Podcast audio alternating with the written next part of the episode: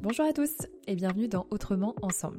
Moi c'est Rosanne et chaque semaine je reçois un nouvel invité avec qui j'ai le bonheur d'échanger sur notre rapport au travail, à la vie, à nous-mêmes et aux autres, pour nourrir nos réflexions autour d'un monde plus humain et d'une vie plus épanouissante. À travers leur histoire ou bien leur expertise, en tout cas leur sensibilité, on explore ces sujets au niveau individuel mais également collectif, comme en entreprise ou même au niveau société. Avec l'intention de vous offrir le shoot d'inspiration dont vous aviez besoin aujourd'hui, je suis ravie de vous partager ce nouvel épisode. Avant de vous laisser avec notre prochaine conversation, sachez que si le podcast vous plaît, vous pouvez mettre 5 étoiles sur Spotify ou Apple Podcast, voire laisser un avis. Ça permet au podcast de gagner en visibilité, c'est toujours très chouette d'avoir vos retours. Vous pouvez aussi nous écrire à l'adresse mail autrement ensemble gmail.com et aussi nous contacter via les réseaux sociaux, notamment via le compte Instagram autrement ensemble, tout attaché. Enfin, pour ne pas louper les prochains épisodes, pensez à vous abonner au podcast sur votre plateforme d'écoute pour bien avoir la petite notification dès qu'un nouvel épisode est publié. Très bonne écoute. Alors bonjour Pascal. Bonjour Rosanne. Comment vas-tu? Je vais bien, je vais bien et, je suis très très content d'être là aujourd'hui. Bah, plaisir euh, certes en visio, certes en visio, mais mm. euh, voilà, je tiens pas mal de projets en ce moment qui ne facilitent pas spécialement les déplacements. Mm. Euh, mais euh, très très content d'être avec toi aujourd'hui pour pouvoir échanger. Eh ben, plaisir partagé et grâce à la visio, euh, pour le coup, ça permet quand même de, de, connecter avec des personnes partout en France et je trouve que c'est ça se mérite là. C'est quand même pratique. Oui, effectivement. Tout à fait. Ça, ça, ne remplace pas les, les, rencontres en réel, mais, mais en tout cas, c'est une bonne alternative. Alors pour les personnes qui vont écouter, qui vont écouter notre échange, première question que j'aimerais te poser, Pascal, qui es-tu? Ah, c'est une bonne question parce que euh, j'ai 60 ans. Mhm. Et donc, qui je suis? Je, pourrais presque dire que je suis plusieurs personnes à la fois ou plusieurs personnes à la suite. Parce que ma vie a été faite de différentes étapes et qui, à chaque fois, euh, m'ont fait évoluer, m'ont fait euh, changer aussi, personnellement, psychologiquement, caractériellement également. Donc, je suis un grand-père, j'ai deux petits-fils, issu de ma fille aînée. J'ai deux filles, donc euh, l'une qui n'a pas encore d'enfant, mais euh, je suis un papa très jeune, puisque j'ai commencé ma vie professionnelle euh, en même temps que ma vie paternelle. Voilà, à 18 ans, j'étais papa. donc, et, ça a été pour moi déjà un premier déclic. Hmm. Un premier déclic parce que quand on se retrouve papa à 18 ans, on n'est pas formé pour l'être. Euh, les écoles ne n'apprennent pas à devenir maman ou papa.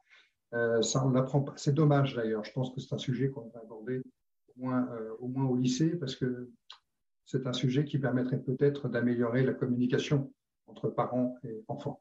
Mm. Et on n'apprend pas à être papa et donc c'est l'école de la vie. Et j'avais une formation très particulière scientifique au départ, puisque j'ai fait l'école de l'air. L'école de l'air à l'armée, pourquoi? Parce que vocation d'abord, euh, bien évidemment, euh, d'intégrer euh, l'élite de l'armée de l'air, mais en même temps et surtout pouvoir faire énormément de sport, puisque j'étais au départ un passionné de sport, d'athlétisme en particulier, mais j'y reviendrai un peu plus tard parce que l'athlétisme a toujours été, tout ce que j'ai vécu à l'athlétisme mmh. m'a servi tout au long de ma vie. en termes d'objectifs, en termes de mesures de compétences, de mesures de, de dépassement de soi, etc. Et donc, euh, je quitte l'armée juste après avoir été papa. Et là, je me dis, il faut faire quelque chose pour l'avenir euh, de mon épouse à l'époque et de ma fille. Donc, j'ai commencé tout en bas de l'échelle. Tout en bas de l'échelle, c'est-à-dire euh, par un métier tout simple, c'est vendre des aspirateurs en porte-à-porte. C'est quelque chose qui est là aussi sacrement formateur. C'est pas l'école, mais c'est une autre école. C'est là aussi l'école de la vie et de la vente. Mm. Et puis euh, rapidement euh, mis en place dans un grand magasin parisien, toujours des aspirateurs. Puis la promotion interne. On est au tout début, tout début des années 80, avec un ascenseur social qui fonctionne parfaitement pour les gens qui s'en donnent la peine et qui ne comptent pas leurs heures de travail. Mm. C'est-à-dire que ça, depuis l'âge de 18 ans, on va dire que j'ai toujours travaillé 50, 60 heures par semaine euh, pour justement atteindre des objectifs professionnels, progresser, inspecteur des ventes, directeur régional, directeur des ventes. Et il y a encore une vingtaine d'années, je rentre dans un métier totalement différent qui est l'édition. Dans une entreprise qui nous a permis de nous rencontrer, euh, tous les deux, euh, dans le domaine de l'édition. Et là aussi, euh, on réapprend un autre métier, on réapprend une autre façon de voir les choses. Et, et on progresse jusqu'à devenir directeur commercial et terminer, comme on dit vulgairement aujourd'hui, sur un malentendu. Voilà, c'est joliment dit. L'entreprise considère qu'il y a un malentendu entre elle et moi. Voilà, donc euh, il a fallu quand même euh, faire preuve de persévérance, mais euh, ce malentendu s'est soldé par un accord et qui me permet aujourd'hui d'attaquer pour moi la troisième étape de ma vie. Pourquoi je dis la troisième étape? Parce que pour moi, la vie se comporte en trois étapes. Il y en a une où on apprend. On est jeune, on est enfant, on apprend auprès de l'école, mais on apprend auprès des parents, auprès de son environnement, auprès des clubs de sport, auprès des, animateurs de loisirs et autres. On apprend de plus en plus en devenant collégien puis lycéen. Et puis quand on rentre dans la vie active, eh on doit quelque part mettre en œuvre ce que l'on a appris. Mais on apprend encore. Parfois même, il y a des contradictions entre ce que l'on a appris et ce que l'on apprend encore. Ça, c'est clair. C'est clair. Et donc, pendant toute cette vie professionnelle, eh bien, on, capte des savoirs, on développe des compétences, et parfois on se demande euh, jusqu'où ça mène. C'est-à-dire qu'en fait, quelle est réellement ma vie euh, Dans les années 60, on parlait du métro boulot dodo. Mmh, on en parle encore. Hein on en parle encore. On n'en parle plus beaucoup du métro parce qu'on s'aperçoit qu'il est saturé. Donc aujourd'hui, c'est d'autres temps. Vélo, euh, vélo, boulot, dodo maintenant. Euh, voilà, vélo, boulot, dodo. Mais le boulot a pris de plus en plus de place. Mm. Pour ceux qui ont la volonté, soi-disant, de réussir mm. leur vie professionnelle. Ensuite, il y a le troisième âge. C'est le cas du, du troisième temps, le troisième âge, qui est de transmettre.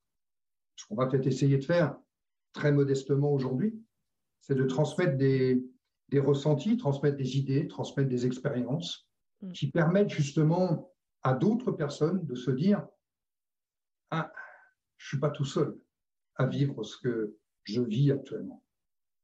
Autour de moi, j'ai pu mesurer que dans les études, globalement, euh, tout le monde veut passer la classe supérieure. Tous les enfants ont l'angoisse du fameux redoublement.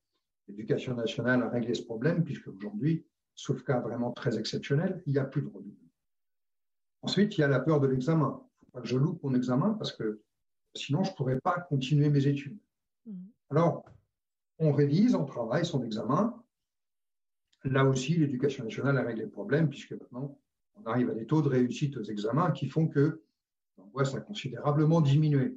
Je surveillais l'autre jour auprès d'un article, enfin, je lisais dans un article que si nous, à l'époque du baccalauréat, nous étions à courir sur la grille du lycée pour lire notre nom sur la liste, aujourd'hui, très peu d'élèves euh, se retrouvent devant le lycée, mais ou au bistrot ou euh, dans un local à côté, sachant qu'ils ont les résultats par Internet. il y a, ce qui prouve bien qu'il n'y a plus vraiment cette crainte. Ouais, moi je l'avais quand même. Hein. Je suis allée à la grille, euh, c'était il y a quoi? Il y a plus de 10 ans, mais.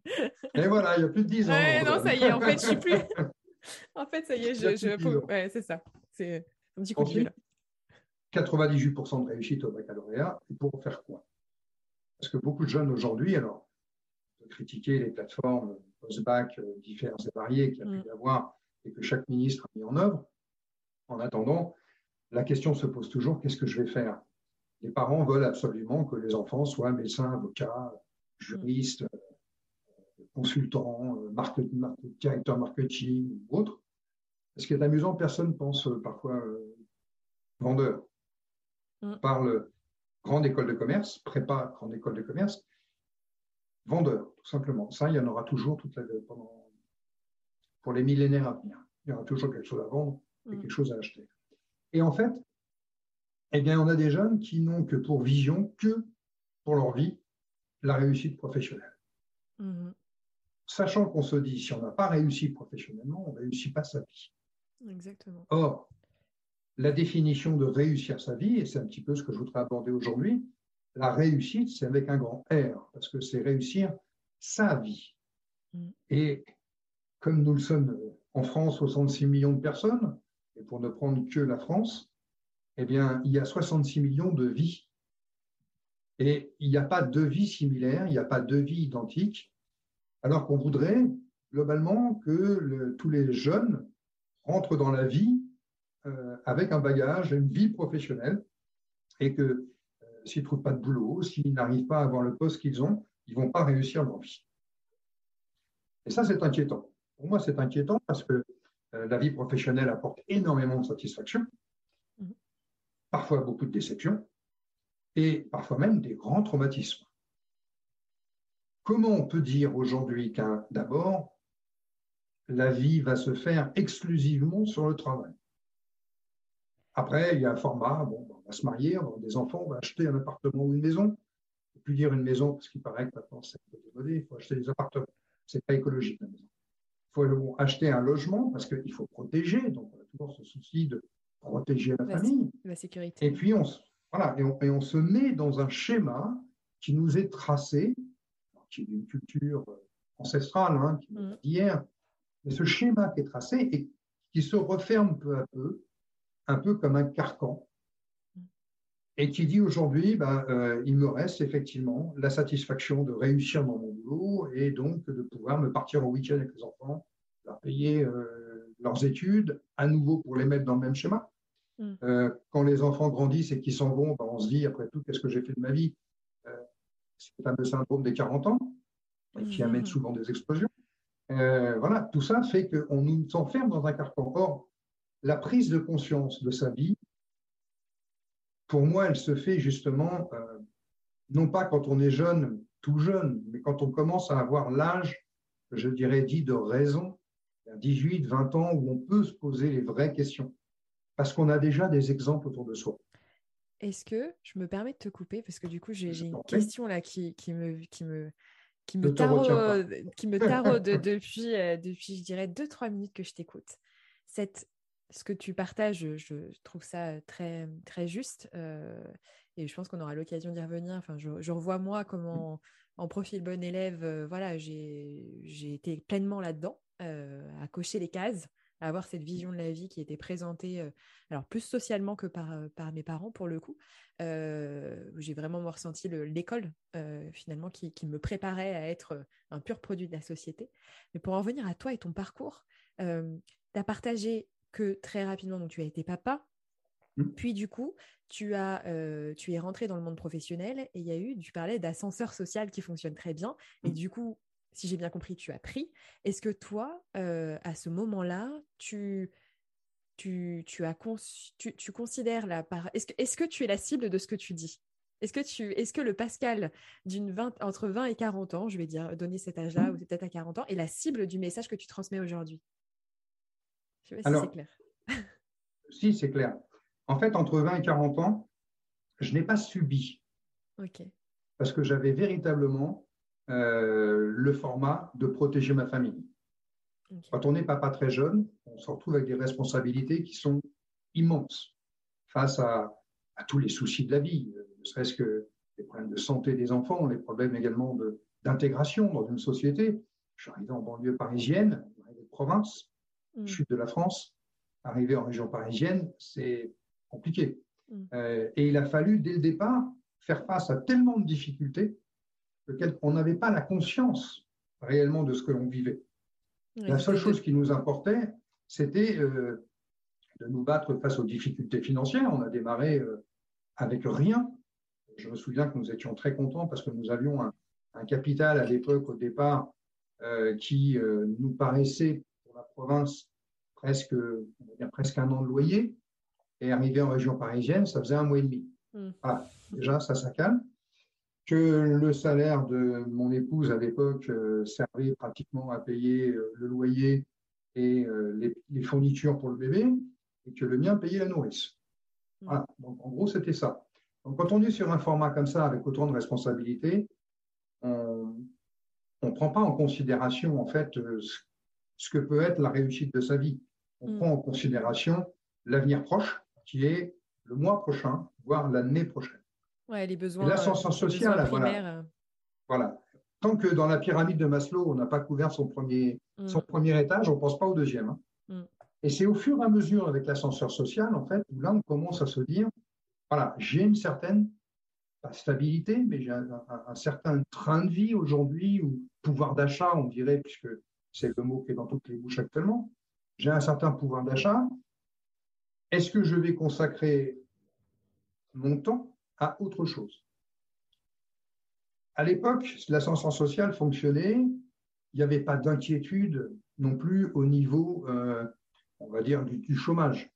Quand on était dans le commerce, euh, il y avait euh, pratiquement entre 300 et 1000 offres d'emploi chaque semaine. Euh, je me souviens d'un titre de l'Express à l'époque sur, sur un, numéro qui titrait La France manque de 100 000 commerciaux. Mm. C'était à l'époque dans les années 86, 87, 88. Donc, on n'avait pas cette crainte. Mais on savait que, en donnant le coup de collier, on pouvait encore progresser. Mm. Et en fait, on jouait sur ce côté-là. La motivation des années 80 et début 90, c'était de dire euh, demain, tu seras chef. Demain, mm. tu seras directeur. Demain, tu auras ton équipe, tu pourras la manager, tu pourras. C'était ça, en fait, la motivation. C'était de grimper et de se dire voilà, je vais arriver vers la reconnaissance. On cherchait la reconnaissance. Quand on a été sportif de haut niveau, on cherche la reconnaissance. On cherche la performance. On cherche le titre.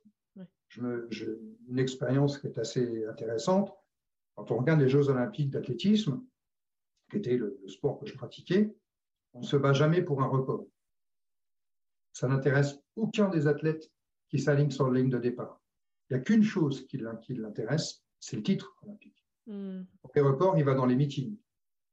Parce que là, ça lui rapporte de l'argent. Mais euh, c'est le titre. En fait, c'était exactement ça. On était dans cette démarche de compétition. Les années 2000 ont amené une autre évolution. Est arrivé dans les, sur le marché dans les, dans les années 2000 le phénomène des grandes écoles. Mmh. Si on ne sortait pas de grandes écoles, on ne pouvait pas atteindre les sommets ou atteindre au moins les postes de management. Il fallait sortir des écoles ou avoir une solide expérience. C'est là qu'on a commencé, dans les années 2000, à remplacer les quinquagénaires en disant euh, les trentenaires arrivent avec des diplômes, ils, ils ont les savoir-faire, ils vont remplacer et amener de la modernité. À partir des années 2000 a commencé justement un autre phénomène de compétitivité, qui était de dire comment je fais pour tenir mon job. Mhm. Là, l'inquiétude a commencé à naître. Qui dit inquiétude dit instabilité. Qui dit instabilité dit mise en place d'une protection. Et donc, on bosse davantage. Mhm. Donc, le cercle vicieux, il a été là. Il a été d'abord un cercle vertueux, puis un cercle vicieux. Oui. Et en fait, pour se retrouver à 58 ans, on dit, ça y est, ça suffit, mon tour est arrivé. C'est ça qui aujourd'hui me permet d'avoir l'entretien que nous avons ensemble, sur lequel nous avons déjà échangé par téléphone ou via LinkedIn. Ou, Voilà, c'est de dire, mais bon sang, il y a quand même un autre schéma. oui, c'est clair. On n'est pas, on pas, on n'est pas tous en même moule et il y a un autre schéma. Et l'autre schéma, c'est avant tout de se dire où est-ce que je prends du plaisir? Parce que la vie est un passage euh, et où je prends mon plaisir? Ce, qui, euh, ce, que, tu, ce que tu partages euh, par rapport au titre, à la reconnaissance et finalement à un moment cette notion de ok, il y a du danger, il y a du, il y a de comment dire de oui c'est ça du, danger qui arrive de voilà maintenant je, ma place peut être remise en question c'est une, c'est une, je sais pas si c'est des mots que tu as déjà euh, mis euh, sur ce phénomène. Moi, ça me fait vraiment penser à la dynamique de notre ego, euh, mmh. qui, en fait, voilà, qui est, qui est, une identité à laquelle on se raccroche, qui n'est pas nous, euh, qui est euh, qui je crois être et qui je crois devoir être pour exister. Euh, il y a vraiment ce lien où on a l'impression que pour exister, en fait, j'ai besoin de ce titre, cette place, etc., etc. Et, qui du coup, en fait, voilà, a besoin de cette reconnaissance et perçoit du coup l'autre comme un danger lorsque cette, ce statut ou ce titre est remis en question.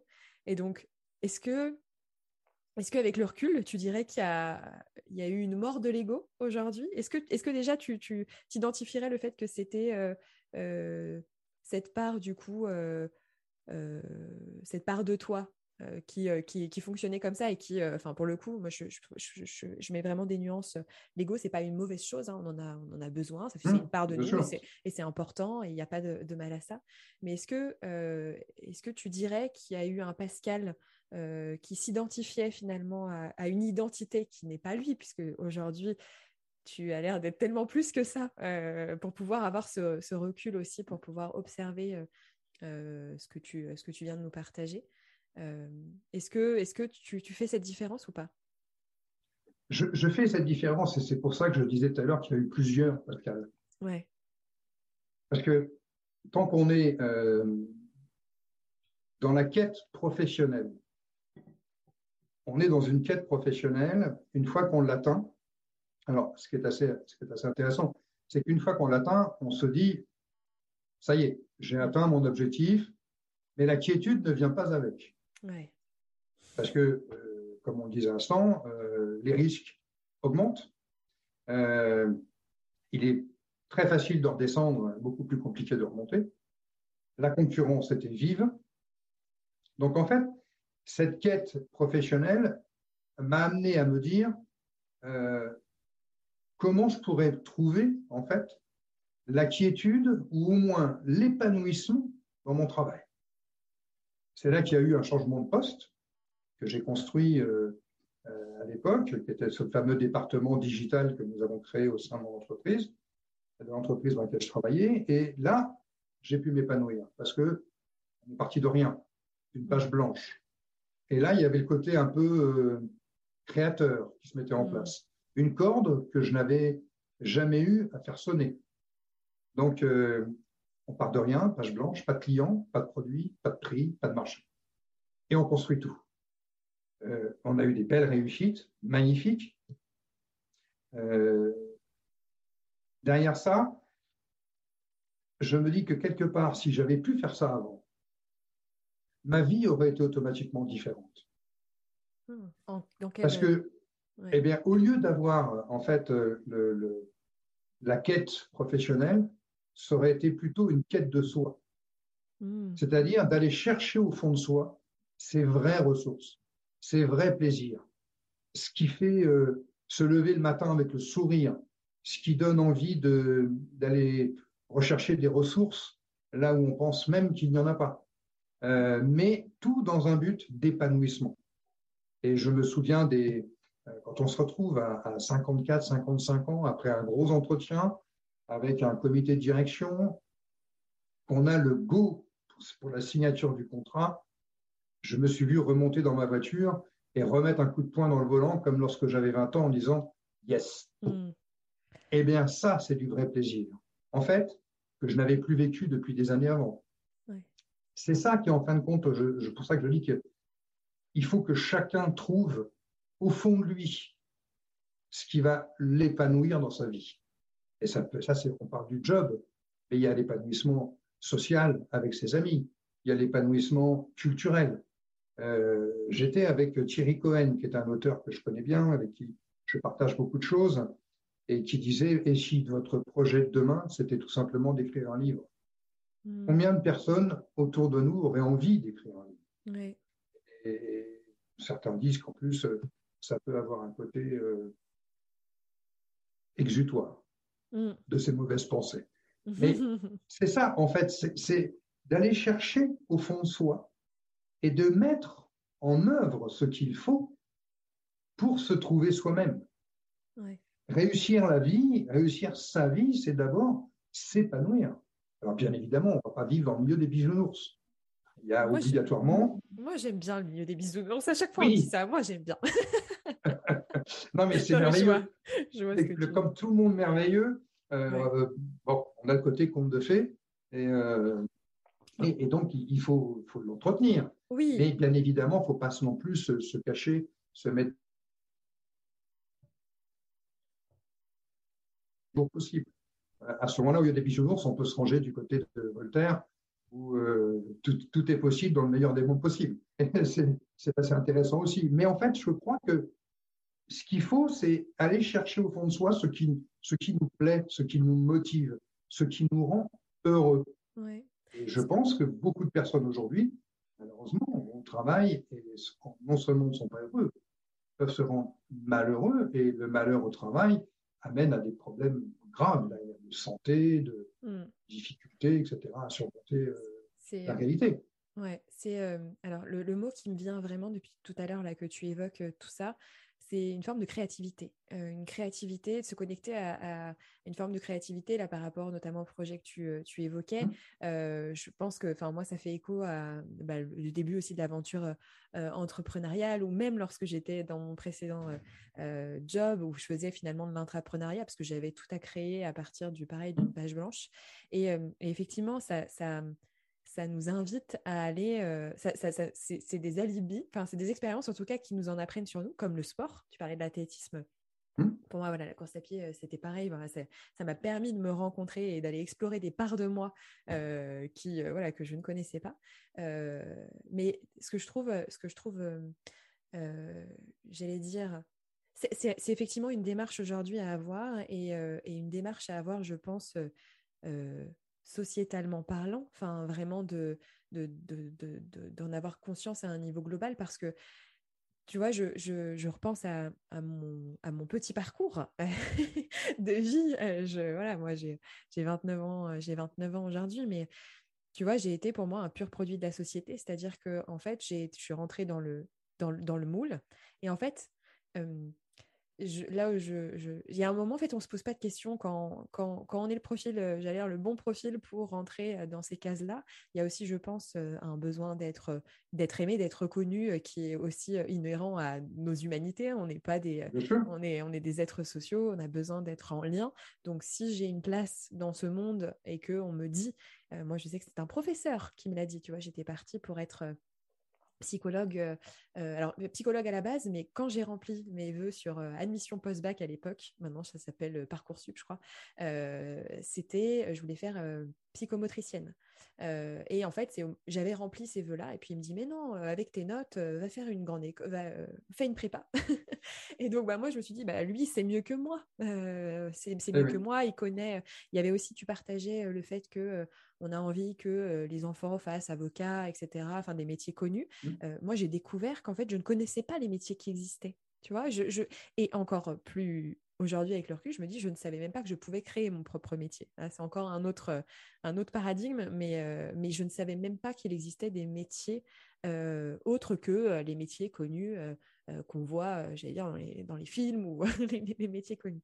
Et donc, en fait, il y a eu tout ce truc où on ne se pose pas de questions alors moi, je suis bah, du coup de la génération, effectivement, après les... Enfin, je suis, de, je suis du, du, dire du, millénaire dernier, je suis née au millénaire dernier, mais voilà, je suis de la génération Y, donc je pense que la remise en question, elle est de plus en plus tôt, je pense, pour nos, générations, par rapport peut-être à une crise de la quarantaine mmh. qu'on peut connaître du coup pour, pour les autres générations. et en fait, il y a vraiment un moment où, bah ouais, en fait, ça y est, j'ai tout j'ai tout, mais, mais il manque quelque chose et il manque le goût de la vie. Et pour mmh. autant, une fois qu'on a ça, on a l'impression de mais de dire mais ok mais en fait je je sais pas je ne sais pas parce qu'on m'a jamais appris à me demander ce qui était réussir ma vie parce que tu parlais des grandes écoles il y a un livre que je, que je recommande euh, qui est euh, La révolte des premiers de la classe. Je ne sais plus qui l'a écrit, mais où justement, en fait, il, parle de ce phénomène-là de, de, des jeunes en fait, qui sont arrivés du coup dans les grandes écoles, à qui en plus on a promis le titre, le statut, etc. etc.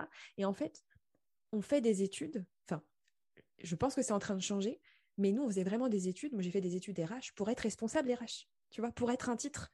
À aucun moment, euh, on vient mettre en lumière le fait que derrière un métier, en fait, il y a des choses qui nous parlent. Pourquoi on s'est dirigé dans cette voie? C'est pas que je voulais pas faire responsable RH, c'est qu'il y a bien des choses en fait, des indices, mais je n'ai jamais fait de l'exercice de penser, on ne m'a jamais invité à, me questionner vraiment sur, euh, ok, au-delà de ce que tu sais faire, qu'est-ce que tu aimes faire? Et ça, c'est une mmh. nuance qui est énorme.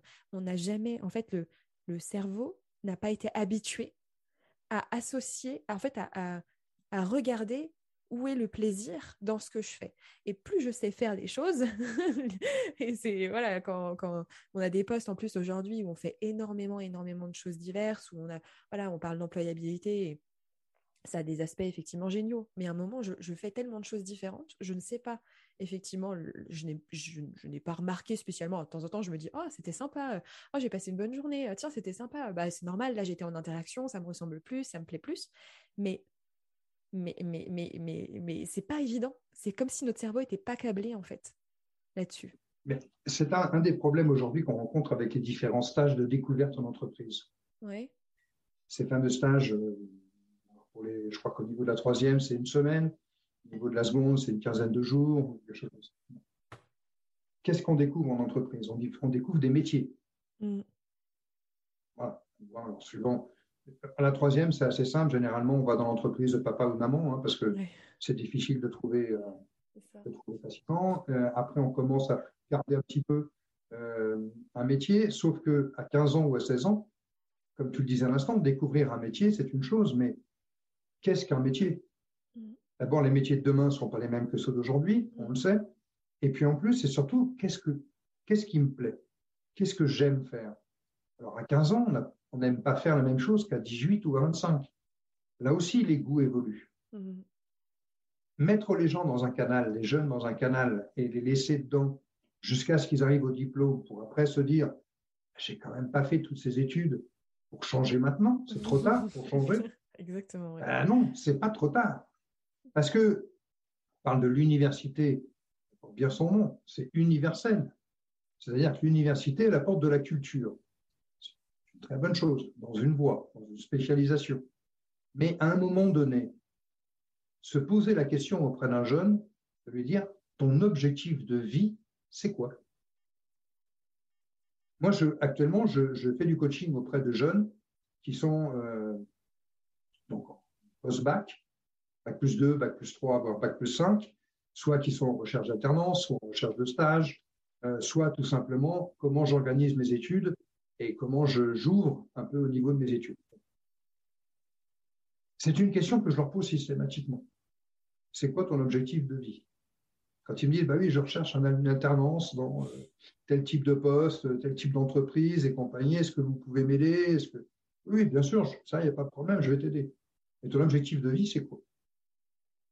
Bah, Je voudrais euh, rentrer dans le marketing euh, ou je voudrais rentrer dans, la logistique, etc. On recommence tout. On met, les, on met les pendules à l'heure. L'objectif de vie, c'est quoi? Parce qu'en fait, on en est toujours à créer ces fameux modèles que moi j'ai vécu, que, tu as vécu 30 mm. ans après moi, et qu'on continue. Moi, je reste quelqu'un de positif. Je suis persuadé qu'il y a un moment donné où on réussira à faire non seulement évoluer, mais à faire changer ce schéma. Mm. Il faut le changer, ce schéma. Parce que ce schéma nous amène à toutes les problématiques et les mécontentements et les profondes tristesses mm. que l'on peut voir aujourd'hui. Je ne vais pas parler des burn-out parce que ça, c'est une catastrophe. Ce n'est pas une tristesse, c'est une catastrophe. On arrive à détruire des gens par le travail. Mm. On arrive à détruire non seulement la personne, mais la famille dans laquelle elle est. C'est une maman, c'est un papa. Ça détruit toute la famille. La petite, euh, pour euh, juste par rapport à, ce que tu viens de dire, euh, référence d'un film à voir si ça, si ça résonne, Un autre monde de Stéphane Brisé. C'est exactement ça. le burn-out détruit, détruit les gens et la famille. Absolument. Mais la profonde tristesse, on la mesure également.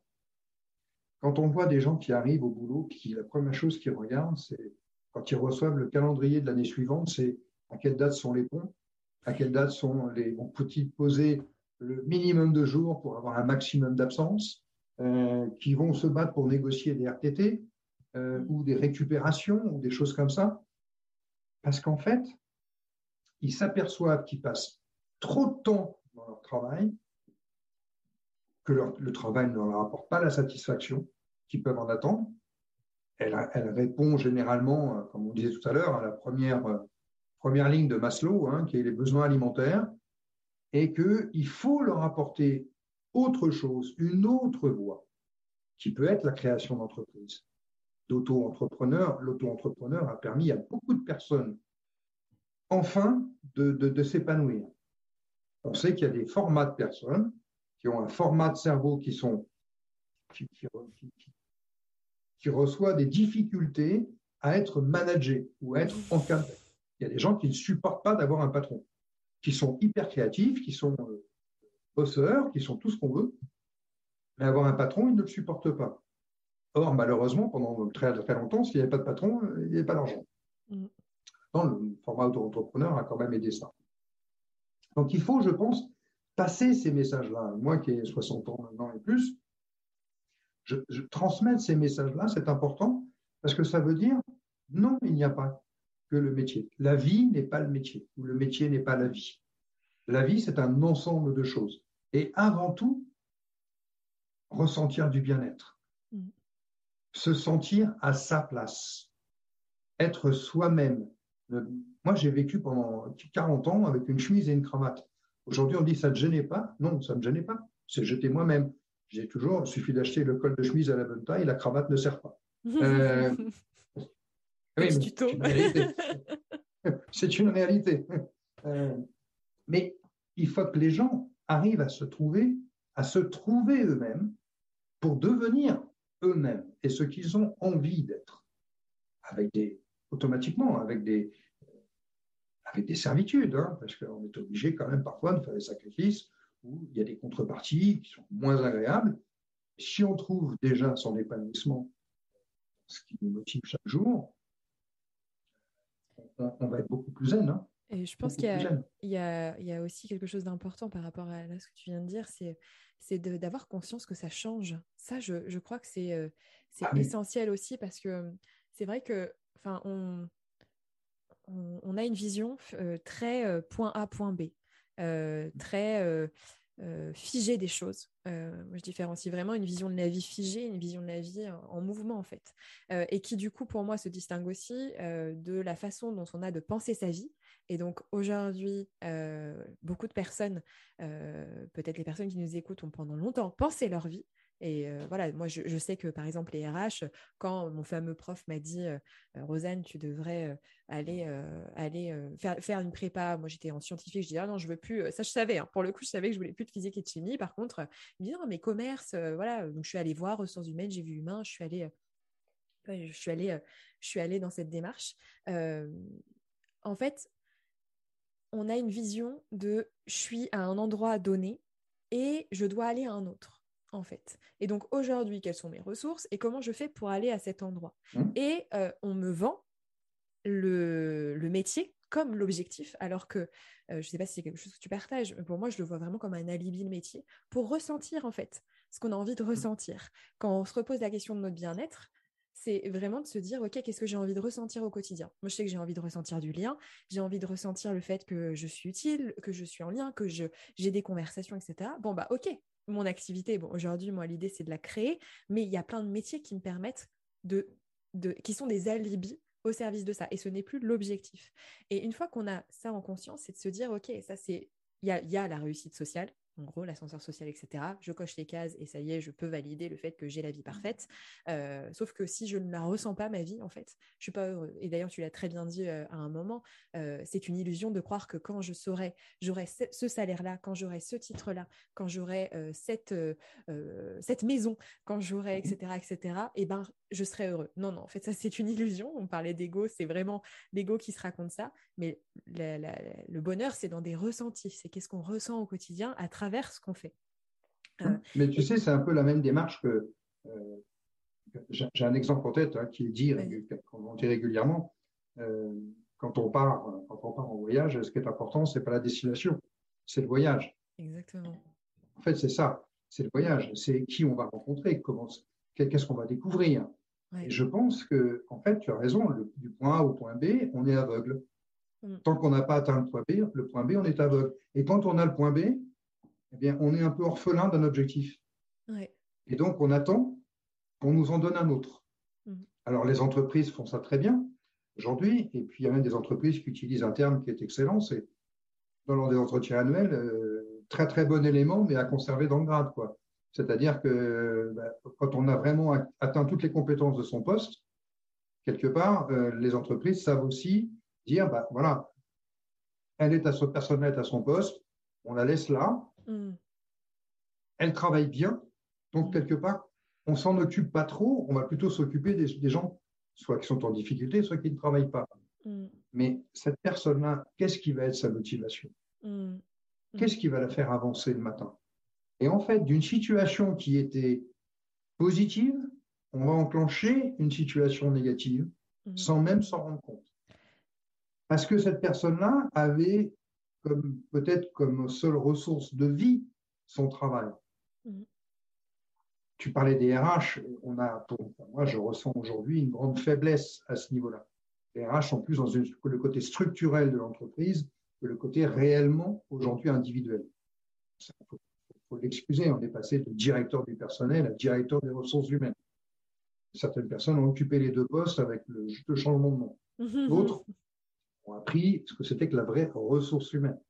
Mais en fait, la, rencontre au quotidien euh, doit permettre d'abord d'écouter les autres, parce que les autres sont source de bonnes idées. Mm. Et pour mener sa vie, ce qui manque souvent, parce qu'on ne nous les donne pas, parce qu'on ne nous l'inculque pas au départ, eh bien, c'est d'avoir des idées et de se dire, quand j'ai une idée, allons au bout de cette idée pour voir si elle me convient. Mm. À chaque fois qu'on a une idée qui est contraire un peu au schéma, aujourd'hui on dit non mais c'est bien ton truc, mais c'est pas une bonne idée. Parce qu'avec ça, tu vas pas gagner d'argent. Non mais ça, c'est pas une bonne idée parce que tu rentres dans la précarité. Ça, c'est pas une bonne idée parce que tu vas voir dans 10 ans, euh, tu, ne seras pas bien. En fait, si c'est son idée, qu'il aille au bout.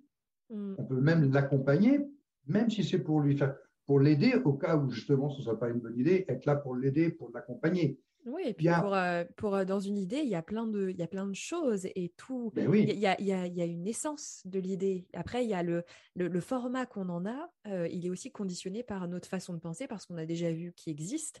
Mais en fait, si on, ça se trouve, il y a plein d'autres formats qui existent dont on n'a pas connaissance. Il y a peut-être un format qu'on peut mmh. créer, etc.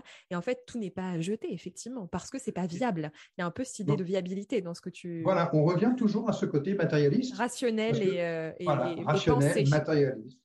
Parce que mm. réussir la vie, c'est réussir la, gagner de l'argent. Mm. Non, non. Ah gagner de l'argent, c'est une chose, c'est pas réussir sa vie. Mm. Se tourner vers l'autre, en fait, va apporter. On se nourrit de l'autre. Euh, c'est des expériences que j'ai pu vivre au travail par des personnes qui avaient, qui faisaient preuve de bienveillance et qui étaient plutôt justement dans l'accompagnement que réellement dans le management, et euh, qui, qui, permet, qui me permettait de, de me nourrir, de, me découvrir moi-même aussi des qualités. à travers l'autre. Parce que, en fait, euh, on parle de bilan de compétences. C'est bien. Bilan de compétences, c'est bien. On a des compétences. ok maintenant, on, fait le bilan. Mais voilà, on fait le bilan. Déjà, un bilan, c'est fermé. Hein. C'est figé. C'est figé, on y revient. Très cartésien. Hein. Euh, mais au contraire, de dire, bah, dis donc, euh, j'ai décelé chez toi cette qualité-là. Mm. Parfois, c'est des qualités dont on n'a même pas conscience. et puis souvent, enfin, la, majeure partie, c'est, ça, c'est incroyable. C'est-à-dire que les choses, du coup, pour lesquelles on est remarqué, pour lesquelles qu'on, décèle chez nous, nous, c'est tellement naturel qu'on n'a pas, on, a, on met pas de valeur dessus, en fait. Donc là, effectivement, enfin, c'est un truc, euh, ça, c'est absolument. Euh, c'est d'ailleurs un, là, un tip qu'on peut donner à toutes les personnes qui nous écoutent. Si vous avez envie de savoir quels sont vos talents, demandez à vos proches qu'est-ce qui, qu'est-ce qui dans vos proches euh, pro perso mmh. mais euh, qu'est-ce que qu'est-ce que vous leur euh, qu'est-ce que vous leur évoquez? Quels sont pour pour eux ce que vous avez de particulier? Et, et, parce qu'on le voit pas et on met pas de valeur dessus parce que c'est tellement facile on met pas de valeur et on mmh. met c'est tellement facile pour nous d'être par exemple là en conversation le fait mmh. effectivement de c'est facile pour autant en fait, on a tellement codé, et ça c'est aussi, ça fait aussi partie de ce fameux schéma. On a tellement codé que pour réussir, fallait en bip, euh, je vais pas, je vais pas être grossière, mais euh, voilà, fallait, fallait, fallait trimer pour réussir, pour gagner sa vie. Enfin, que, que la notion de, de, travail, euh, de gagner de l'argent, etc., est reliée à l'effort. Que comment c'est possible en fait que forcément, si je dois aller développer des compétences, si je dois faire le bilan de mes compétences, voir celles que je dois améliorer, ce qui est naturel chez moi, ça n'a pas de valeur. Je ne vais même pas le regarder. Je, ne fixe pas mon regard dessus parce que bah, c'est pas, c'est pas, c'est pas, c'est pas ça normalement. Euh, c'est pas comme ça qu'on gagne sa vie ou qu'on réussit sa vie. La réussite de sa vie, c'est ça pour moi. C'est vraiment euh, euh, se positionner dans un environnement qui est un environnement qui va me permettre d'être moi-même. Mmh. Tomber les masques. Oui. Tomber les masques. Ah, ça. Hein, ce que je fais depuis que j'ai quitté emploi professionnel, je peux me permettre justement de tomber des masques parce que je n'ai rien à prouver à personne. Euh, j'ai plus de besoins, euh, on va dire, alimentaires. Ils sont du moins largement assouvis. Et euh, aujourd'hui, ce qui m'intéresse, c'est justement euh, cette, ces, discussions, ces échanges, ces enrichissements. Pourquoi je, j'aide également, d'un auteur tout à l'heure, mais j'en ai un autre auprès de qui je suis en train de donner un coup de main actuellement parce que je sais que c'est son livre, euh, bah, c'est un peu pour lui euh, son objectif de vie. Il voulait justement raconter cette, histoire. je l'accompagne, je l'aide pour qu'il puisse arriver jusqu'au bout de son projet. Euh, une chose qui est extraordinaire depuis maintenant trois ans, tout bénévolement, et c'est extraordinaire. Parce que là, en termes d'épanouissement et de plaisir, ce n'est plus que ça. Mm. Et pourtant, je me mets des objectifs. Je prends les choses très au sérieux et je me mets des objectifs. Mais en fait, quand, quand on arrive à assouvir ce premier étage de Maslow, mm. euh, ça suffit. Ça suffit. Savoir euh, prendre du plaisir avec ce que l'on a et non pas avec ce que l'on pourrait avoir. Mm se contenter de ce que l'on a, c'est pas se contenter, c'est remarquer que ce que l'on a est déjà quelque chose d'exceptionnel, mm. en, mesurer les, en mesurer réellement que ce que l'on a, c'est bien, ça permet de vivre, de se nourrir, de se loger, de mm. pouvoir avoir une vie sociale, peut-être pas de faire du bateau à fond les balais sur la Méditerranée euh, chaque été, mais il y a d'autres plaisirs. Mm. Et en fait, d'aller vers les autres Mm. pour partager avec eux des moments exceptionnels. Mm. Parce que chaque moment de vie est exceptionnel. Je disais que chaque moment que l'on vit, on a une chance inouïe, c'est au moins de l'avoir vécu. Alors que euh, malheureusement, quand on n'est euh, pas bien, quand on est euh, étouffé par une vie qui ne rend pas heureux ou qui ne permet pas l'épanouissement, on se dit, bah, chaque moment qui est passé, ouf, il est passé, ça c'est fait. Mm. Non, chaque moment doit se savourer. Mm. Euh, quand on passe un week-end avec des amis, ou même un repas, ou même un apéro, tout simplement, ou autre chose, hein, une tasse de café, on échange, on discute, et c'est un enrichissement. Mm. Ça rejoint, ce que va apporter l'autre. Voilà. Ça, rejoint, si on reprend ce que tu partageais sur le voyage et le chemin, moi j'ai l'image là d'une en fait, c'est aussi très lié, on en entend beaucoup parler, mais tout ce qui est pleine conscience aujourd'hui, la conscience, le moment présent, etc. Alors c'est vrai que moi, pendant longtemps, effectivement, je fais de la méditation, mais ça me, ça me parle et ça ne me parle pas à la fois. C'est-à-dire que j'ai besoin, et ça c'est aussi important peut-être pour les personnes qui, qui nous écoutent, de se dire, en fait, l'équilibre de vie, c'est quoi? C'est d'avoir un cap et d'être dans le moment présent. C'est en fait un, c'est une sorte de graphique là où mmh. vous avez euh, la droite au milieu euh, et c'est cet équilibre. C'est-à-dire que si je suis toujours dans le futur, je me perds dans le futur, je ne vis pas le présent. Si je suis effectivement que, euh, que dans le présent, euh, alors ça peut être très bien, hein, euh, ça peut être l'état de sagesse, vraiment de plénitude. et là, il y, a des maîtres en la matière. pour autant, voilà, c'est pas forcément l'idée, c'est pas être que dans le présent, c'est de, savoir allier en fait les deux, de savoir en fait, ok, je sais, on parlait de sa place, de sa direction, L'idée, c'est pas forcément d'avoir des, objectifs très clairs parce qu'on peut se perdre dans ces objectifs-là, mais, mais, mais, un cap, une direction, euh, mmh. tout en étant dans le présent. Parce que ce qui est absolument magique, c'est quand on a cette, euh, cette, cette vision-là si on reprend le voyage et le chemin, moi je vois une rando là. Je me vois en plein milieu d'une mmh. vallée dans le Beaufortin. tu vois, je suis, je suis là-bas et donc je sais où je, veux aller. J'ai, j'ai voilà, ma, montre m'indique que ma direction, elle est, c'est le col qui a juste devant moi. Allez, le Cornet de Roseland.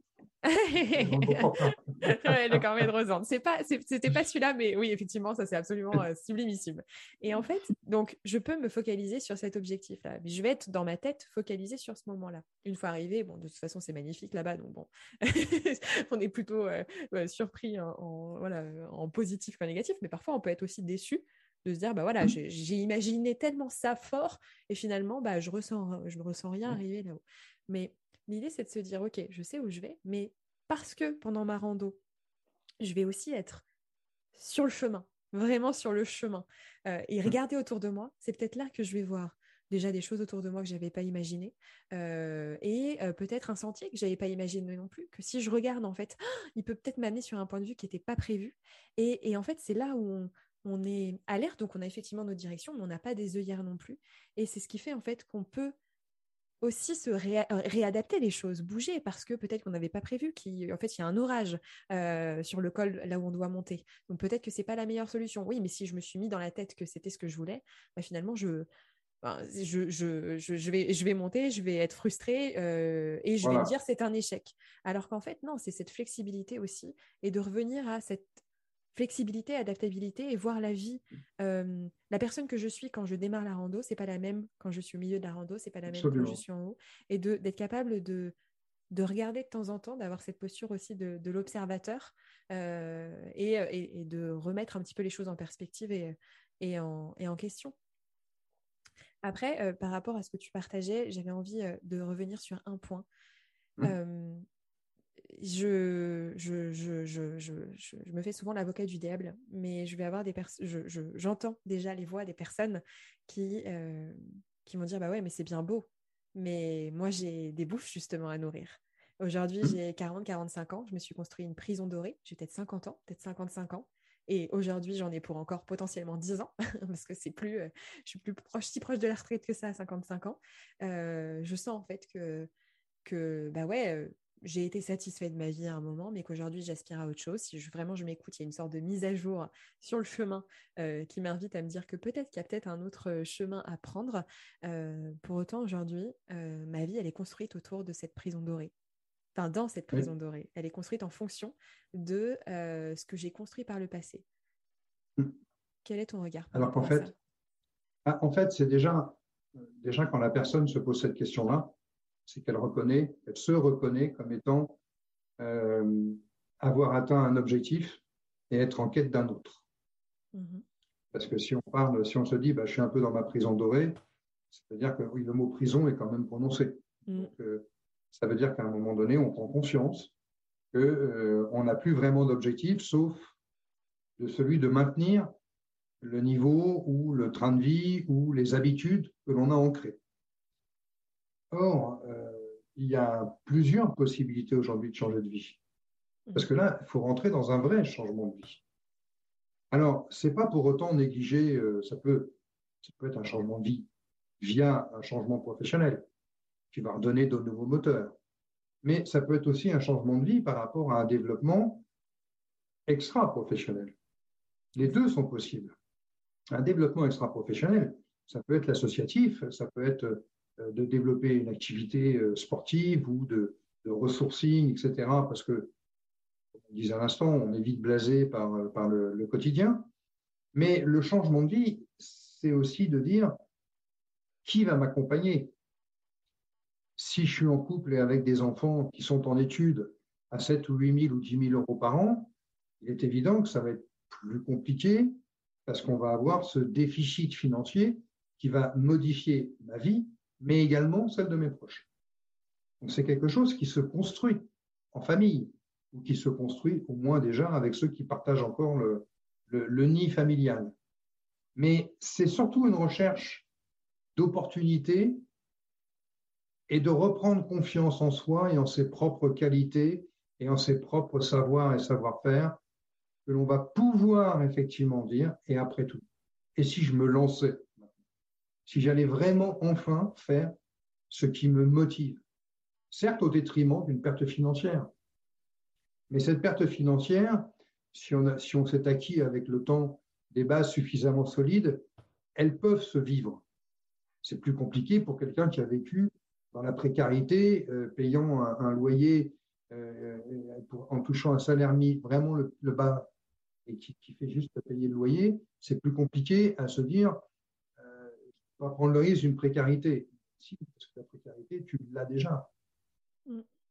En fait, c'est les cadres sup qu'on voit souvent à passer 50 ans mm. euh, qui se disent euh, Bon, euh, à un moment donné, la roue va tourner et je sais que la prochaine brouette, je vais être dedans.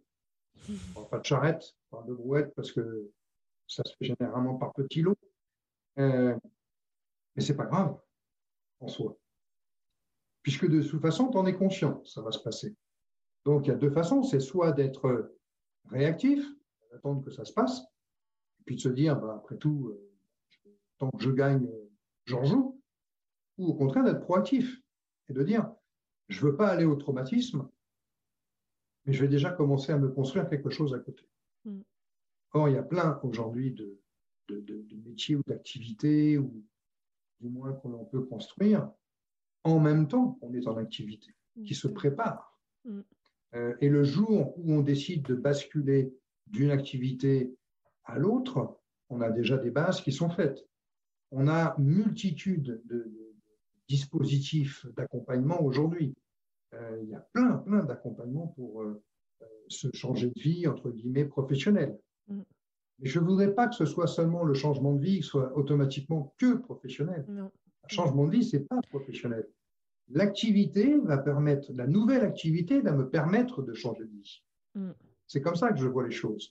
C'est-à-dire d'apporter de l'importance à ce qui peut-être n'en avait pas, ou du moins on n'avait pas conscience, mais donner de l'importance à ce qui va permettre de s'épanouir, permettre de se retrouver soi-même. Mm. Et si on se retrouve soi-même sur les 20 dernières années de sa vie, c'est déjà pas mal. Même si on est passé 40 ans à côté pendant, pendant 40 ans. Mm parce qu'on en savoure encore davantage le, justement le bien-être que ça apporte. Et c'est cette, base-là aujourd'hui que je dis, il faut, euh, il faut pas regarder derrière, il faut pas regarder ce que l'on peut perdre, il faut regarder ce que l'on a à gagner. Et à gagner aujourd'hui, euh, c'est d'abord le bien-être de soi, et le bien-être de soi génère le bien-être des autres. Mm. C'est ça aussi qu'il faut comprendre. Au sein de sa famille, ok, il n'y aura peut-être plus la crème fraîche dans la soupe. Mais par contre, il y aura le sourire autour de la table. Il n'y aura plus les crises d'angoisse, les dimanches soirs qui sont déjà des lundis matins, où on commence à faire la tête à 17h parce qu'on pense à la réunion du lundi matin, où, ah, j'ai peut-être pas été parfait là-dessus, je risque de me faire, euh, euh, de, me faire tirer à vue là-dessus. Euh, le vendredi soir qui termine à 22h, parce qu'on ne veut pas quitter le bureau tant qu'on n'a pas terminé complètement ce qu'on devait faire dans la semaine. Le dimanche matin où on va se connecter parce que c'est jamais des fois que mon DG m'a envoyé un mail. C'est tout ça, en fait. La famille empathie. Mm. Et à un moment donné, eh ce changement de vie, c'est d'abord d'aller chercher euh, le ciel bleu. Quoi. C'est d'enlever un peu les, hein, les, grands arbres qui masquent, qui masquent le ciel. Se dire, waouh, là, il y a une belle clairière, une belle éclaircie. Certes, bah oui, euh, s'il pleut, je suis moins protégé, mais, mais au moins, euh, je peux. Ouais. Moi, pour moi, c'est ça, en fait, qui est important. Après, il y a des, également, ce qu'il faut se dire, c'est que le réseau social mm. accompagne, le réseau social aide. Parce qu'aujourd'hui, c'est important. Quand je parle du réseau social, ce n'est pas obligatoirement les réseaux euh, digitaux. Hein. oui, oui, oui. Voilà, c'est les réseaux d'amis, euh, de famille, de cousins, les connexions que l'on a autour. Mm. Et euh, il y a la spiritualité. Il y a ça aussi, c'est qu'à un moment donné, quand on est dans le bien-être et dans l'épanouissement, on peut élever quand même son cerveau autrement que de la mm. manière la plus cartésienne, à cocher des cases, comme tu disais tout à l'heure. Je mm. pense que se retourner vers la nature, se retourner vers son corps, écouter son corps, parce réglerait pas mal de problèmes également euh, euh, de rhumatologie euh, si on s'écoutait, si on écoutait son corps et si on était un peu plus épanoui et dans le bien-être. Euh, moi, si j'ai encore mal au dos, c'est parce que j'ai forcé pendant quelques heures sur le jardin. Mmh. Mais c'est pas parce que je suis resté assis euh, à mon bureau euh, devant mon écran. Mmh. Voilà, c'est des choses comme ça. C'est d'aller retrouver, je parlais du jardin, le bonheur de, planter une graine d'aller récolter trois mois après les légumes, les fruits. Extraordinaire ce que ça apporte. Mmh. Parce que c'est l'évolution de la vie. cet épanouissement, il faut le chercher en dehors de la caste professionnelle. Hmm. Parce que la caste professionnelle, elle enferme. Et le voir vraiment sauf si comme. est, euh, sauf si on est consultant, où là, à la limite, c'est vrai qu'on arrive encore à trouver un épanouissement par les différents clients ou les différents contacts. Après, c'est chacun, euh, ça c'est aussi euh, très important, c'est de, pouvoir remettre en perspective que chaque personne, en fait, on n'est pas tous là euh, tu parlais spiritualité, euh, c'est mmh. quelque chose auquel je me suis ouvert ces dernières années euh, aussi dans le cheminement. Je pense que c'est assez intéressant de voir que dans les cheminements personnels, on arrive souvent à un moment où, ah oui, on se rend compte notamment que les choses sont d'une certaine fluidité quand on est plus mmh. aligné, etc. Donc, c'est des choses qui interpellent. Euh, j'ai perdu ce que je voulais dire. Euh, je suis partie, euh, je suis partie là, je me suis connectée. c'est ça. je me suis connectée. Ah non, je sais plus. Attends. Non, mais en fait, on est tous différents. oui, c'est ça, exactement, c'est ça. Voilà, et c'est vraiment d'avoir conscience de ça et de, de, mettre en lumière le fait qu'il y, y, a des personnes dont l'œuvre dans cette vie, ça va être par exemple euh, d'avoir une tribu familiale. La famille va être une valeur extrêmement forte pour elle. Euh, il y a d'autres personnes euh, qui, pour qui, en fait, effectivement, le, la contribution au monde à travers notamment le travail est une valeur extrêmement forte et quelque chose, un driver, un moteur en fait dans leur vie. Pour d'autres personnes, ça va être, euh, euh, j'en sais rien moi, euh, voilà, plus, plus l'art en fait, la créativité, enfin, peu mmh. importe. Et en fait, c'est de, il n'y a, a, aucun jugement de valeur à avoir là-dessus. Déjà, c'est de, parce qu'effectivement, on nous vend la réussite sociale et, et, le CDI, le grand groupe, etc., le salaire, etc., etc., etc. ça, c'est voilà, c'est le, le, format de la réussite qu'on nous vend. mais sa propre réussite, elle vient en fait nous questionner sur OK, en fait, qu'est-ce qui aujourd'hui m'anime Et en plus d'avoir conscience que ça change au fur et à mesure de la vie. En fait. Bien évidemment, les, valeurs évoluent. Exactement. Les valeurs évoluent parce que elles s'enrichissent certaines, mmh. d'autres ne s'appauvrissent pas, mais ça nuise tout doucement, tout simplement parce que soit d'autres valeurs ont pris le dessus, et nous motivent encore plus et nous, mm. et nous révèlent. Mm. En fait, c'est au travers de nos valeurs qu'on va se révéler.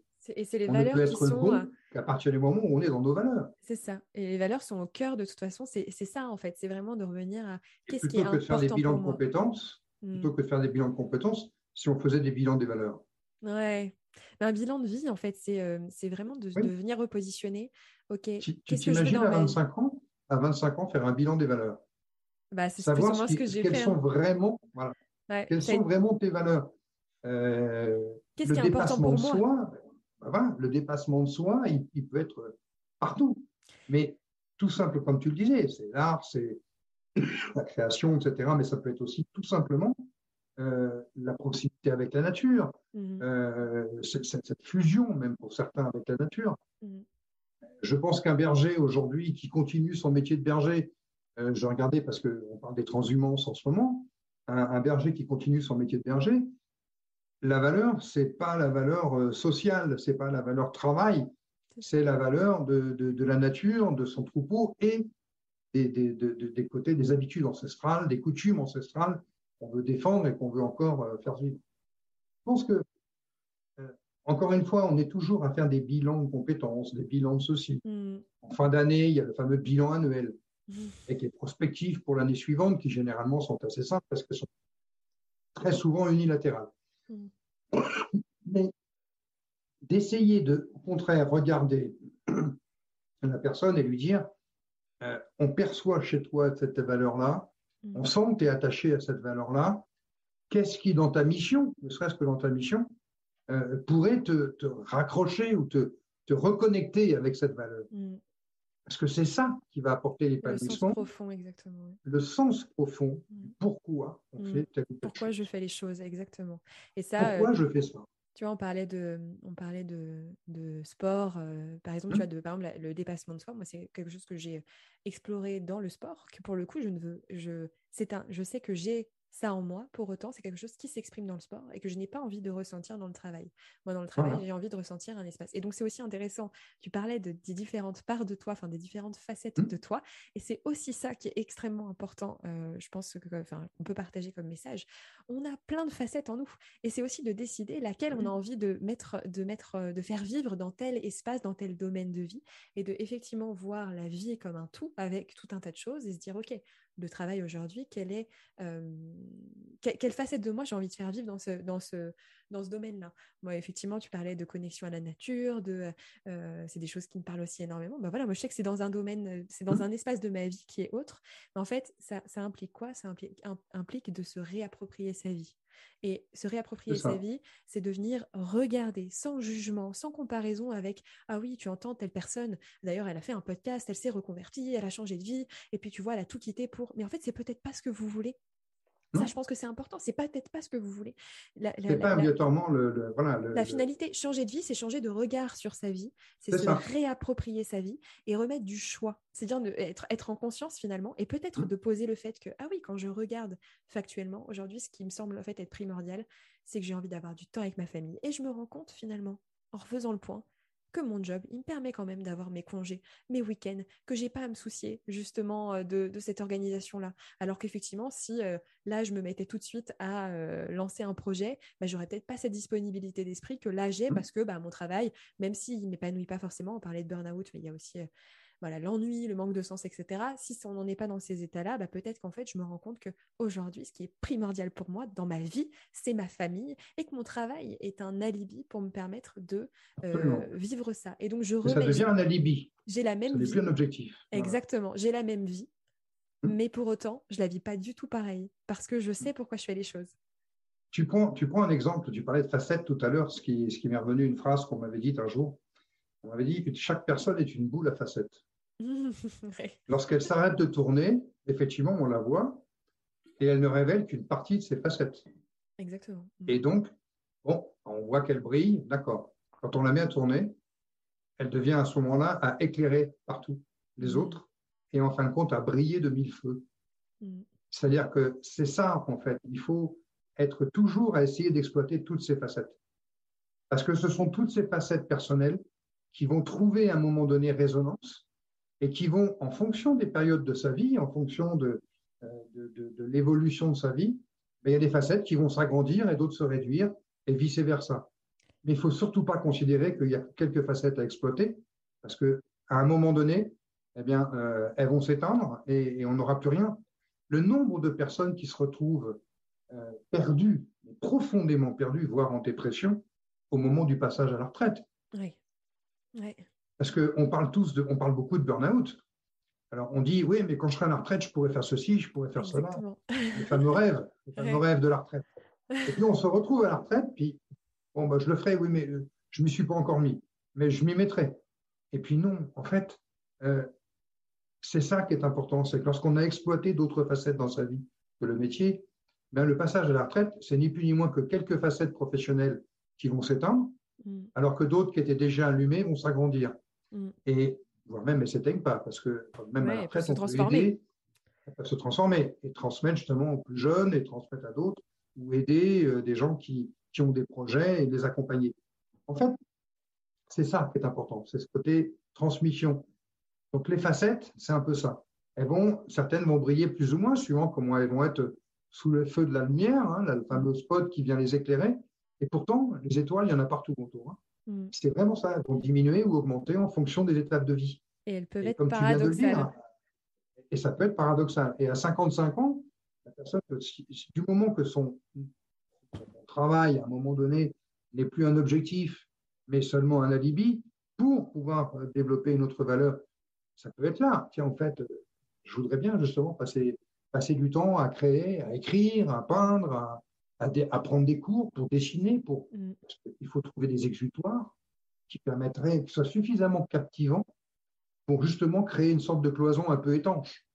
Parce que c'est ça aussi, on peut dire que c'est un alibi, mais quand, il est, euh, on est, quand on est en surmenage, mm. il faut savoir faire la part des choses, prendre le temps justement de dire, je trouve une activité exutoire qui me permet de, de pouvoir supporter aussi cet alibi.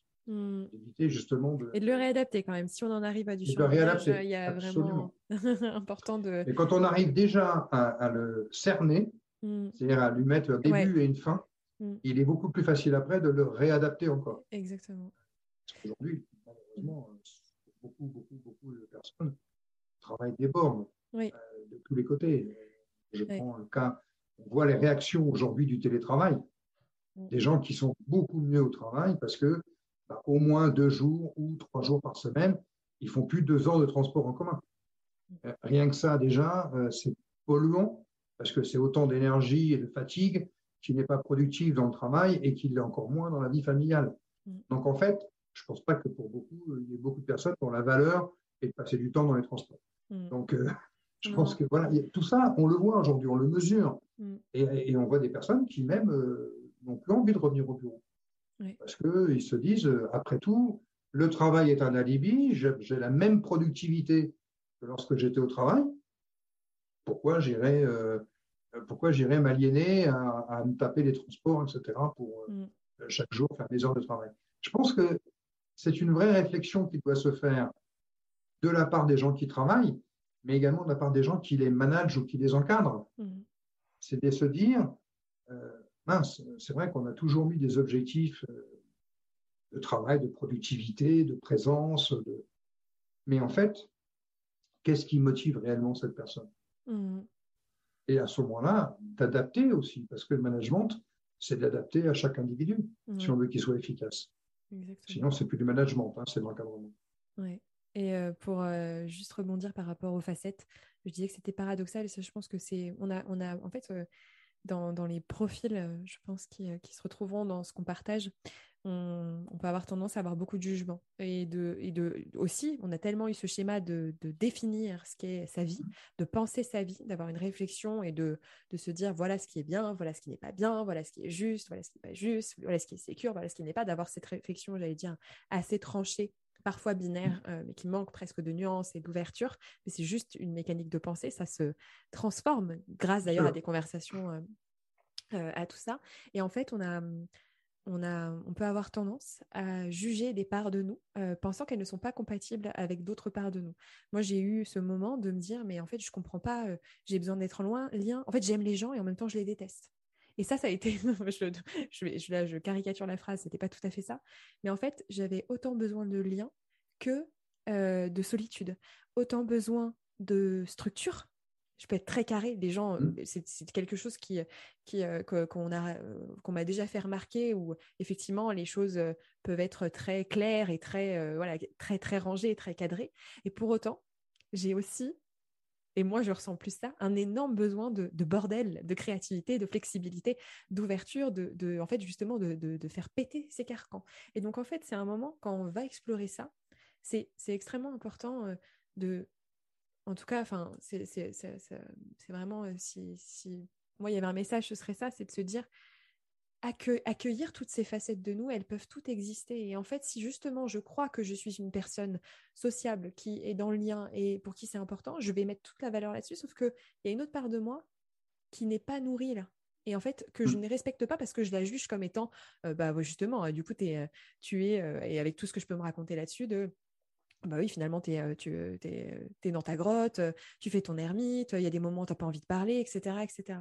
Mais non, mais en fait, j'ai plein de facettes et c'est justement cette richesse qui permet de, au moment où je vais être en lien, d'y mettre de la conscience et du choix, au moment où je vais être en solo, d'y mettre de la conscience et, mmh. de trouver ce plaisir-là, qui va me mmh. redonner envie d'être en lien, etc. Et voilà, on est, on est je pense, ce qu'on a aussi beaucoup partagé aujourd'hui, c'est aussi cette notion de, de, mouvement, mine de rien, dans nos vies, de, ça. de complexité dans le. On est plusieurs personnes, hein, sans être ouais, c'est ça. mais c'est pas, pas la schizophrénie. on, est plusieurs, on est plusieurs personnes à la fois. Mm. Et euh, la relation avec l'autre mm. passe aussi par ça. Mm. Euh, la relation qu'on peut développer dans le, dans le travail euh, va pas être sur les mêmes, automatiquement sur les mêmes bases que la relation sociale amicale, que la relation euh, familiale. Et pourtant, on va y trouver quand même des valeurs communes à ces relations. on va, il y a des, on le sait, dans les, collaborateurs ou dans les collègues, il y a des personnes qu'on qu'on apprécie plus ou moins, parce qu'il y a une question d'affinité. Et les affinités peuvent être différentes. Il y a des personnes avec qui on peut avoir beaucoup d'affinités, de sympathie, mais en revanche, si on a besoin de partager un projet, on va peut-être s'orienter vers des personnes avec qui on est un petit peu moins en affinité, mais dont on reconnaît la mmh. valeur travail, les compétences, les savoir-faire. Mmh. Donc en fait, c'est ça qui, on a tous, comme tu dis, des, différentes facettes, des différentes personnalités. C'est pas vraiment le terme, c'est différents aspects de la personnalité. Mmh. Et c'est ce qui forme la personnalité de quelqu'un. Oui, la richesse. qui avec des, qu'avec des œillères euh, se ferme à beaucoup de choses et, et, empêche justement le contact avec les autres, gêne le contact avec les autres. Mm. Euh, on, a tous dans notre entourage des personnes avec qui il est toujours compliqué de discuter parce que ah, on ne trouve pas véritablement d'accroche, euh, mm. ou du moins la paroi paraît très lisse, très, mm. et, on, a du mal à, approfondir une discussion, un échange, ou à construire une idée. Et euh, je pense que il faut accepter ces différentes facettes, il faut les connaître, les reconnaître, mm. c'est-à-dire euh, les reconnaître, c'est-à-dire savoir à quel moment elles se mettent en place également, parce que dans son choix euh, de certaines décisions, à un moment donné, on a tous des décisions parfois irrationnelles, coup de cœur, etc. Mm, puis d'autres qui sont très réfléchies, très construites. voilà. Et puis au moment où on a fini de la construire, on dire, ça y est, déterminé, c'est cette maison-là que j'achète parce que ça remplit les critères, etc. Puis au moment de prendre le stylo pour signer, dire est-ce que je fais pas une bêtise Est-ce que j'en de compte Parce que rappelle-toi l'autre qu'on a vu quand même, je pense que ça nous plaisait bien quand même, Voilà, c'est ça qui est amusant. Mais c'est déroutant parfois. Mais à côté de ça. C'est riche, c'est l'expérience humaine. C'est riche. Voilà, c'est l'expérience humaine. Et l'acceptation de soi, c'est d'accepter que l'on soit comme ça, avec ces mm. différentes facettes. Mm. C'est d'accepter que bah, il y a des moments, comme tu disais, des moments où c'est pas de la solitude, mais on a besoin de se retrouver soi-même, et puis d'autres moments où on a envie, au contraire, d'offrir aux autres mm. ce que l'on peut apporter et de s'enrichir des autres. Voilà. C'est d'accueillir euh, effectivement tout ça sans jugement et ne pas croire aux histoires qu'on se raconte justement quand on commence à se définir et que ça devient limitant euh, en disant bah, moi je suis et là je pense à pas mal de personnes j'ai eu plusieurs échanges euh, j'allais dire, cette dernière année, euh, de mmh. personnes qui se, qui se considéraient, bah ouais, je suis quelqu'un d'apathique, je suis quelqu'un de mou, etc., etc. Mmh. Et en fait, qui ont fini par croire des choses qu'on pouvait leur dire dans un environnement particulier et à croire que du coup, c'était leur nature. Alors qu'en fait, je te change d'environnement, tu n'es plus la même personne. Donc voilà, on est beaucoup plus riche, beaucoup plus, euh, beaucoup plus en mouvement que ce que l'on croit. Pour terminer, Pascal, ce que j'aimerais te poser comme question, parce que je crois qu'on pourrait parler des heures de toute façon. On n'aura pas fini de discuter. non, non. On se retrouvera, on fera, on fera des épisodes pour la suite. Euh, j'aimerais te, euh, te, demander, euh, je vais te prendre trois personnes.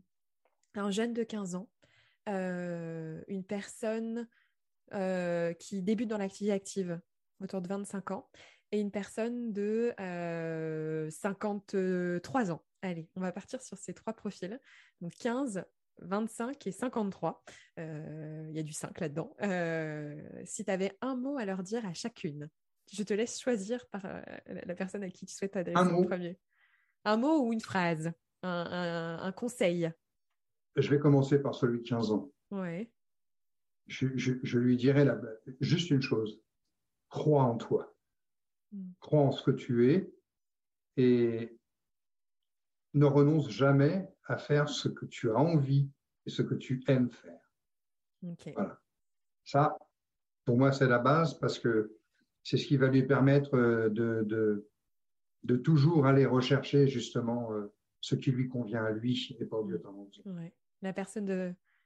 La personne de 25 ans, ouais. si, je si, on prend dans la chronologie, euh, la personne de 25 ans, j'aurais tendance à lui dire on t'a appris beaucoup de choses, on t'a enseigné, on t'a fait apprendre beaucoup de choses. Dis-toi que tu ne sais rien. Et qu'à partir de maintenant, euh, tu as la maturité en revanche pour découvrir, pour apprendre et pour faire tes choix, pas ceux qu'on t'a donné, qu'on t'a demandé de faire. Mmh. Voilà, mais, mais déjà prendre conscience qu'à 25 ans, alors on a tu n'es pas de cette génération, mais moi, je, suis de la chanson de Gabin. Il disait je sais, je sais, puis à la fin de sa vie, il dit bah, en fin de compte, je sais que je ne saurai jamais. Mmh. Euh, c'est un peu ça. C'est-à-dire qu'à 25 ans, on est pétri de certitude. C'est normal, parce qu'on nous a appris euh, à, à, nous construire comme cela. Mmh. Voilà. Euh, mais non, en fait, on ne sait rien. On ne fait que découvrir. Et ce qui est intéressant, c'est d'aller découvrir avec les autres, pas tout seul dans son coin. À celui de 53, je dirais, euh, je dirais c'est maintenant. Il n'est jamais trop tard pour euh, s'épanouir vraiment. Il n'est jamais trop tard pour prendre du plaisir dans la vie, pour euh, faire ses choix de vie, pour changer de vie. Il n'est jamais trop tard pour évaluer ce qui vraiment fait vibrer le cœur, la tête, l'esprit. Il n'est jamais trop tard pour se dire que la vie est belle et qu'il suffit de l'embrasser parce que malheureusement, trop de quinquas aujourd'hui euh, se disent, bah, de toute façon, c'est trop tard. Et si j'avais 20 ans de moins, voilà ce que je ferais. Non, c'est jamais trop tard. C'est jamais, jamais trop tard. voilà, euh, en gros, ce que j'espère surtout, c'est que cet échange euh, ouvrira à, certains peut-être une réflexion, une pensée. tu sais que je suis disponible pour échanger s'il y a des personnes qui, suite à, l'écoute de, ce podcast a, envie justement d'engager la conversation. Euh, je suis toujours aussi euh, motivé euh, pour dire l'intérêt de la visio. S'il y a trois, quatre personnes qui ont envie d'échanger pendant une heure sur des expériences, sur du vécu, sur pourquoi pas. C'est l'intérêt de la visio. On peut le faire quand on est aux quatre coins de France. Mmh. Ça coûte rien, c'est facile. Et pour des personnes qui sont un peu dans le doute ou des personnes qui, au contraire, ont une expérience à faire partager aussi à d'autres. À t'accompagner dans cette démarche, en tout cas, Rosanne, c'est un plaisir. Bah, merci beaucoup parce que ça fait effectivement partie euh, de, de là. Donc là, euh, du coup, on va parler du backstage, mais on enregistre, on est au mois de juin et je suis en plein, pleine session d'enregistrement et euh, je nourris aussi des échanges pour laisser mûrir ma, ma vision et, la vision, elle est, il y a vraiment une idée de ensemble parce que quand on est seul dans sa, dans, dans sa vie, dans ses blocages, dans ses paradigmes, dans ses systèmes de pensée, euh, c'est, c'est, moi j'ai confiance totalement dans le fait que euh, les personnes qui devront raisonner avec cet échange à peut-être une phrase, un mot. Je suis toujours surprise parce que les gens retiennent. Mmh. C'est souvent pas ce que moi j'ai retenu de l'échange, mais c'est exactement ce qui est juste pour elles. Donc moi j'ai vraiment confiance en cette magie-là et, euh, j'ai vraiment envie de créer ces espaces-là. Donc, euh, donc bah, on en reparlera, mais, j'ai vraiment envie de pouvoir donner ces espaces où on, vient échanger. voilà, pouvoir partager d'humain à humain et, et, euh, et mmh. l'idée, c'est pas de mmh. tous être d'accord puisqu'on sait qu'on ne sait rien. C'est plutôt de s'enrichir de, de, ces visions, de, de, ces, de ces visions qui sont pas juste pensées, qui sont aussi, euh, j'allais dire, incarnées. Je pense que c'est ça. avec, euh, avec à la fois peut-être bah, de l'expérience, mais peut-être aussi je j'ai pas encore prévu d'interview de, de, jeunes de 15 ans, mais peut-être que voilà, il y a des personnes aussi qui ont des mmh. visions incroyables alors qu'elles qu'elles démarrent dans la vie. Euh, et, de se nourrir les uns des autres et pour que chacun puisse se faire sa propre, se construire sa propre vision. Et ah, puis l'avantage à 15 ans, c'est qu'on a le droit d'avoir une vision, mais aussi des illusions. bon, et eh ben, écoute, merci beaucoup Pascal. Euh, c'est moi, c'est moi Rosanne, je te souhaite une très belle fin de journée. Merci, toi également. Et puis, euh, et, puis, bah, bah, du coup, à très vite. À tout bientôt.